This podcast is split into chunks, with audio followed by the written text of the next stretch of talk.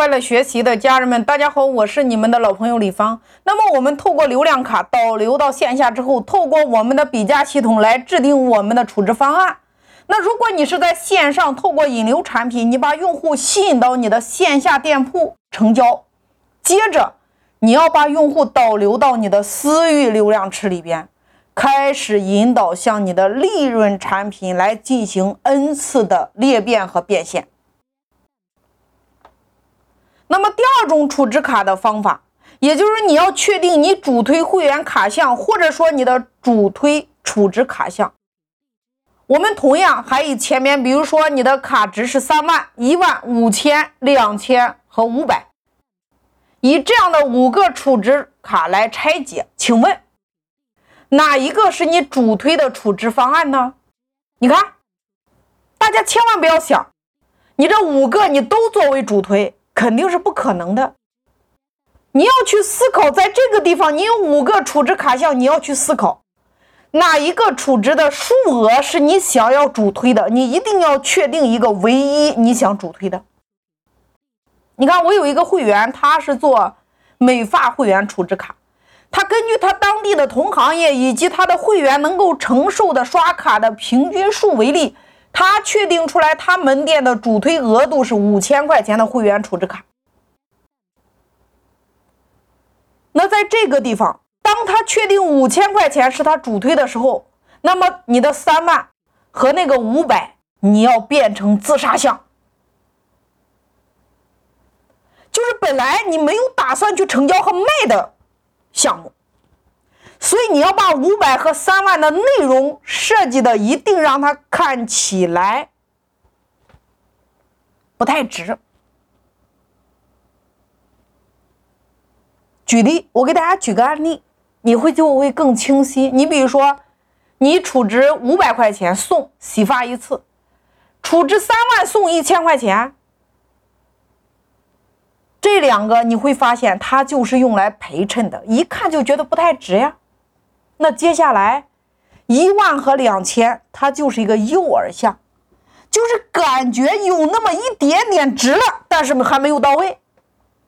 你看，假设储值一万给九百块钱的话，那么你会想，我储值三万，你才给了我一千块钱，那我储值一万就给了九百，是不是有那么一点点意思了？储值两千给三百，你看。一万和两千是不是诱饵项，让你觉得有那么一点点意思了？那么到了五千这个档，也就是他主推的会员储值卡，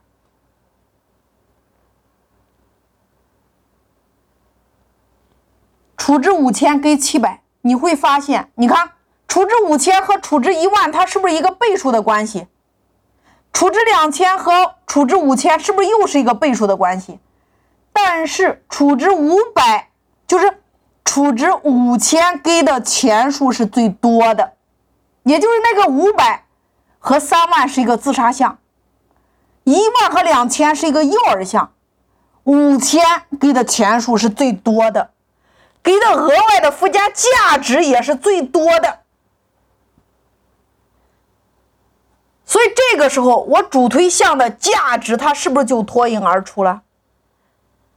这个五千怎么看怎么值，它其实就是店里主推的项目，所以你会发现，你看你今天在收听的这个西马的平台，你看它后台储值，你看买它的会员，你看三个月五十八，一年一百九十九，还送你一个 Nano 的音箱。那你会发现，如果买一个月要十八块钱，一年二百一十八，什么也不送。所以你看西马它的主推的卡项就是一百九十九。他的月卡是不是他的自杀项？他的半年卡也是一个自杀项呀。他的季度卡是他的诱饵项，所以你会发现，他主推的会员卡储值就是一百九十九，他就会卖爆呀。所以，我们很多的创业者，你在这个维度上你想不通。我们透过一个一场，比如说流量活动引爆一场活动，它的场景是如何的呢？首先，第一个，你看。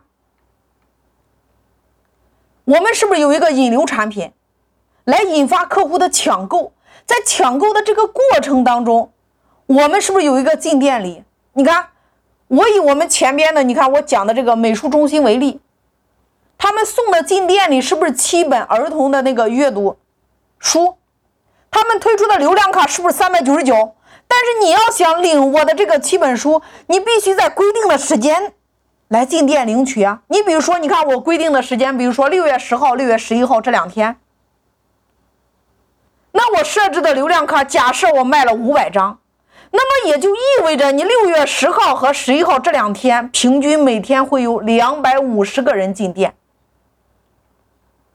那如果你的校区只有两百个平，那么两百五十个人同时在这一天进店，你就要营造出那个场面非常火爆的那个场景。这个时候，你要在店里边有一个主推套餐。假设你的主推套餐是五千块钱，那这个时候客户进店，你要从你的横幅到你现场的 VI 设计，到地贴，到墙标的设计。都只反馈一个内容，叫做五千块钱的内容。然后你给顾客的感觉是，今天五千块钱的套餐内容是最优惠的，是一年难遇一次的，是错过这一次要等一年的。所以这个时候，你就可以直接把三百九十九这个套餐的人，你流量卡的人，有一部分直接转换了五千块钱。是不是这里边是不是还有一千块钱的奖学金？你直接可以抵扣掉呀。所以最终等于说你做了一个四千元的落差，来成交学习年费呀。所以这就是从引流到门店的一个主推套餐的一个玩法。你给了他一个比价系统，还给了他一个落差，所以最后就有一部分会转换呀。